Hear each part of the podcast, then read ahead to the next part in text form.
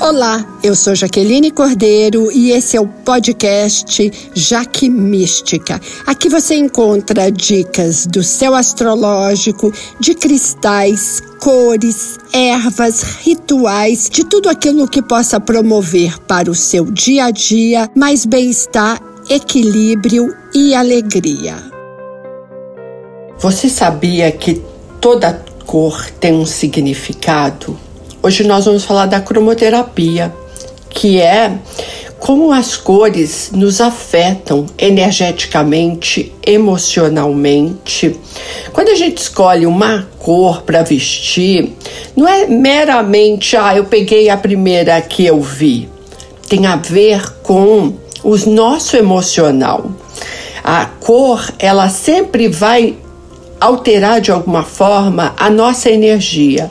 Cores quentes, cores yang, elas tendem a aumentar nossa temperatura, aumentar o nosso batimento cardíaco, inclusive gerar euforia ou irritação.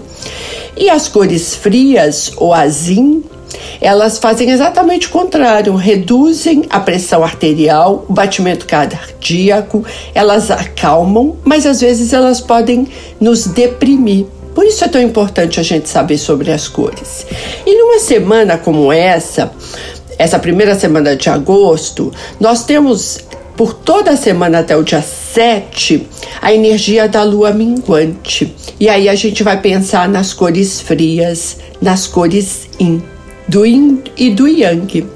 A energia da minguante, ela fala de desacelerar, de desinflamar, de eliminar, de recuar, de retrair. E aí a gente vai pensar nas cores como o azul marinho, o preto, o cinza chumbo, o marrom.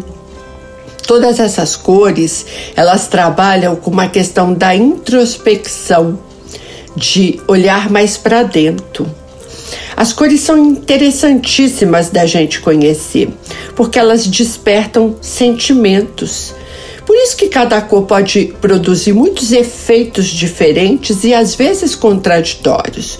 Por exemplo, um tom de vermelho ele pode ser erótico ou chocante. Um tom de verde pode ser saudável, tranquilizante ou venenoso. E aí, quando a gente, quando você tiver pensando em usar uma cor como produção visual numa peça, ou para pintar uma parede, ou para dar de presente um objeto, analise a cor. Pense a respeito dela, porque de acordo com a cor que você escolher, você vai estar tá sabendo ali o que está passando emocionalmente na sua vida.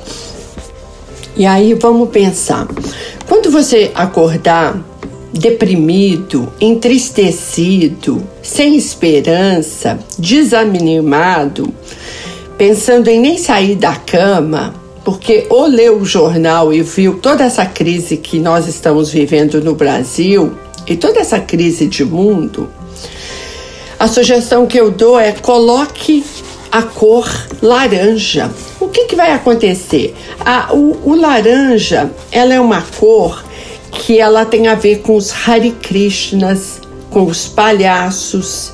É uma cor que fala de alegria, de otimismo. É uma cor que ela ela traz ela é uma cor exótica, inclusive, e os tons de laranja eles trazem uma, um bom humor, traz uma, uma sensação de que as coisas vão melhorar. Você já viu algum palhaço se vestir de preto? Nunca. Em geral, eles estão nesse tom de laranja, de cenoura. Essa é uma cor que ela, ela tem, ela traz uma energia de de bom humor. E é bom a gente ter uma energia de bom humor. É uma cor de diversão, de sociabilidade, do lúdico. O laranja é a cor complementar do azul.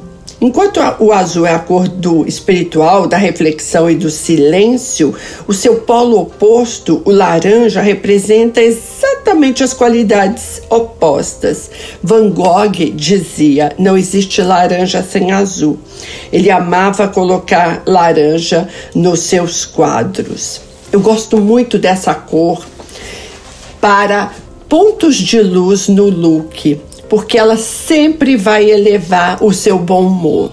Em particular, quando a gente usa da cintura para cima do nosso corpo, porque aí nós vamos trabalhar com o chakra do plexo solar, que está na altura do umbigo, o chakra do coração e o chakra da garganta, trazendo inclusive palavras mais otimistas, mais diversão.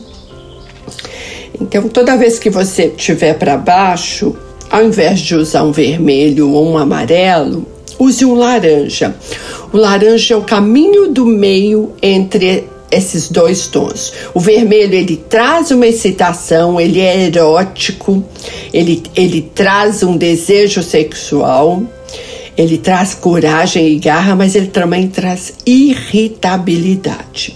E o amarelo, ele potencializa o nosso mental. Ele clareia as ideias, ele deixa a mente mais rápida, mas ele traz uma aceleração e muitas vezes uma falta de foco quando você quer fazer um planejamento, escrever.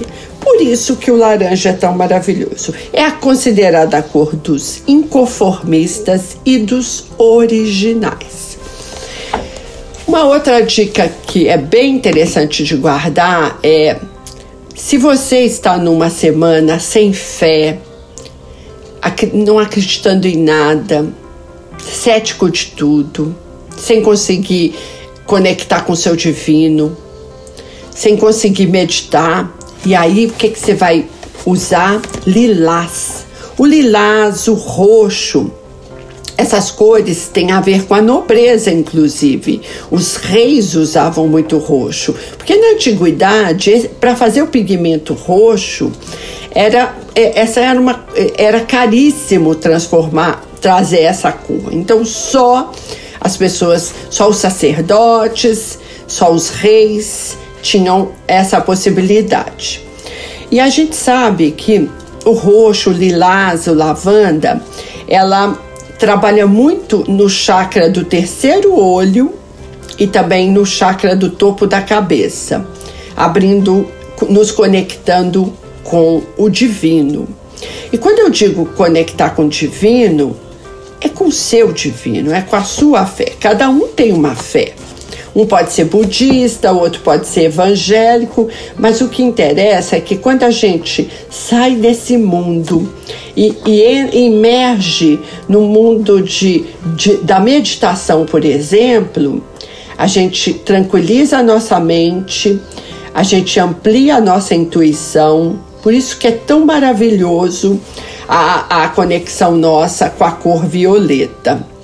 Ela é uma cor ligada à teologia, à magia, ao feminismo e ao movimento gay.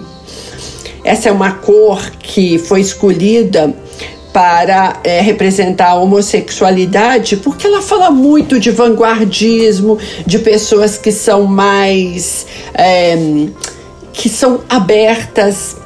O lilás e o violeta, em geral, são, elas são as coisas mais raras da natureza. E, por exemplo, meditar com uma roupa lilás, violeta ou roxa, ou segurando uma pedra ametista, ela vai fazer com que você tenha uma conexão mais rápida com outro plano e que você realmente consiga elevar sua mente. Como eu disse, é a cor do poder, porque os, os reis usavam essa cor. Observe, o Papa eh, lá no Vaticano, nas cerimônias mais poderosas, a gente tem também essa cor muito grande, muito forte. Essa é uma cor que representa, que tem uma associação com o signo de Aquário, que por, em, por si é um, é um signo mais original, mais vanguardista, mais excêntrico, por exemplo. E o violeta é a cor da magia ele tem essa força muito grande. É, é muito comum você ver em filmes de bruxos e, e sacerdotes e bruxas a cor lilás como uma representação. toques dessa cor vai, vão trabalhar muito com o nosso chakra do terceiro olho, abrindo para a espiritualidade, para a mediunidade. É muito comum quando você vai visitar, fazer uma consulta esotérica, que a mesa do astrólogo, do esotérico, tarólogo, inclusive a minha mesa, ela tem um tecido lilás, porque realmente é para fazer com que o cliente se conecte com toda essa parte. Viu como é interessante esse assunto das cores? Hoje eu falei dessas, apenas dessas, mas a gente vai no decorrer do podcast Jaque Mística falar de mais cores. E lembrando que numa semana de lua minguante, o branco é uma cor muito boa de se usar, porque o branco ele não só traz a calmaria, a sobriedade, a moderação, mas ele também ele, ele reduz toda aquela excitação para a gente fazer o, o, o, a lição de casa dessa semana, que é olhar mais para dentro, para introspecção e para mudança que essa lua minguante pede pra gente. Até dia 7 nós temos essa oportunidade. Eu agradeço a audiência, convido para conhecerem o meu Instagram e o meu YouTube Jaque Astróloga e espero vocês até a próxima semana. Namastê!